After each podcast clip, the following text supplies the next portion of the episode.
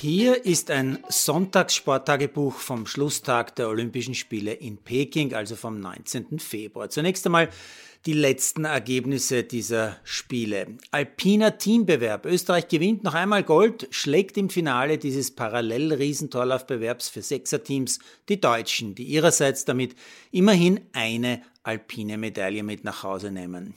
Eishockeyfinale. Finnland wird erstmals in seiner großen Eishockeygeschichte auch Olympiasieger nach mehreren Weltmeistertiteln. Gewinnt das Finale gegen Russland knapp mit 2 zu 1. Dann war noch der 30 Kilometer Freistil-Langlaufbewerb der Frauen und da gab es noch einmal Gold für Therese Johag aus Norwegen. Theresa Stadlober wird diesmal Elfte. Viererbob der Männer, wieder ein deutscher Sieg, wobei Francesco Friedrich schon zum zweiten Mal Doppelgold gewinnt, also beim Zweier und beim Vierer der Beste ist, so wie vor vier Jahren noch in Korea. Der Österreicher Meier wird nur Zwölfter. Curling-Finale der Frauen. Großbritannien gewinnt ganz souverän gegen Japan und holt zum zweiten Mal in der Geschichte Gold auf die Insel. Schweden hat Bronze gewonnen. Ja, olympische Bilanzen haben fast ausschließlich mit Medaillen zu tun. Denn, wie Deutschlands Alpinchef Wolfi Meyer gestern erst wieder gnadenlos offen gesagt hat, hier geht's nur um die Medaillen und um sonst nix. Erfolgreichster Sportler ist bei diesen Spielen in Peking Biathlet Johannes Tinjes Bö. Keine große Überraschung, aber mit fünf Medaillen und vier Goldenen ist es schon extrem stark. Nur knapp vor Russlands Langläufer Bolschunow übrigens. Auch fünf Medaillen, drei davon in Gold. Erfolgreichste Sportlerin ist die Biathletin Reuseland mit fünf Medaillen, drei davon in Gold.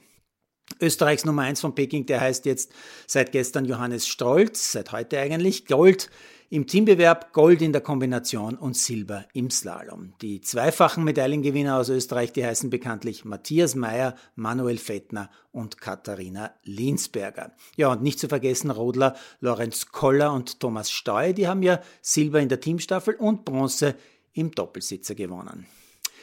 Unter den Top 10 der erfolgreichsten Wintersportler aller Zeiten war in Peking nur noch eine, Irene Wüst, die niederländische Eisschnellläuferin, aktiv.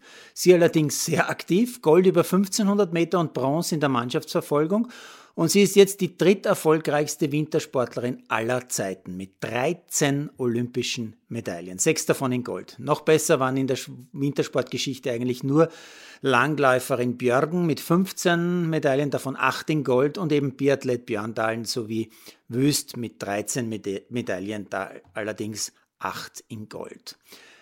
Große Sportländer, Länder, die lange Winter zu bieten haben, können auch ganz schwach dastehen, wenn es um olympische Medaillen geht. Wenn man sich diese Statistiken anschaut, Beispiel Tschechien. Wer hätte gedacht, dass so ein großes Land mit so vielen spannenden Sportlern in Peking gerade mal zwei Medaillen macht? Einmal Gold von Esther Ledetzka im Snowboard-Riesentorlauf und einmal Bronze für Eisschnellläuferin Sablikova. Und man muss dazu wissen, Tschechien hatte 115 Athletinnen am Start, wobei 48 davon waren die beiden Eishockeykader. Oder die Slowakei mit nur zwei Medaillen. Immerhin Gold für Petra Vlhova im Slalom und gestern gerade noch Bronze mit dem Eishockeysieg gegen Schweden. Oder die weißrussische Diktatur, die haben nur zweimal Silber gewonnen. Smolski im Biathlon und Huskova im Freestyle-Springen. Oder Lettland, Estland, Polen, jeweils nur eine einzige magere Bronzemedaille. So gesehen sind wir, unter Anführungszeichen, also Österreich, unfassbar stark mit 17 Stück, oder? Und noch ein beachtenswerter Punkt, eine beachtenswerte Zahl habe ich gefunden. 94 Spitzensportler haben bei diesen Spielen mehr als eine, also zumindest zwei Medaillen gewonnen. Fast 100 Leute haben mehr als eine Medaille gewonnen. Aber mit solchen zwei Medaillen bist du nicht einmal Top 10 denn genau zehn Topstars des Winters haben sogar drei oder noch mehr Medaillen abkassiert. Und ganz zum Schluss noch was. Ich frage nur für einen Freund. Wer kann alle 24 Medaillengewinner sofort aufzählen? Österreicher hat 24 Medaillen gemacht, ohne nachzuschauen.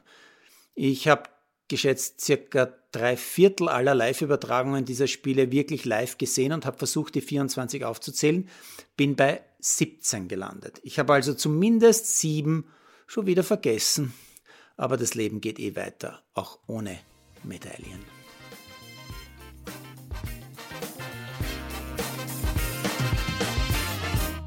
Produziert von Malderino Kiesens.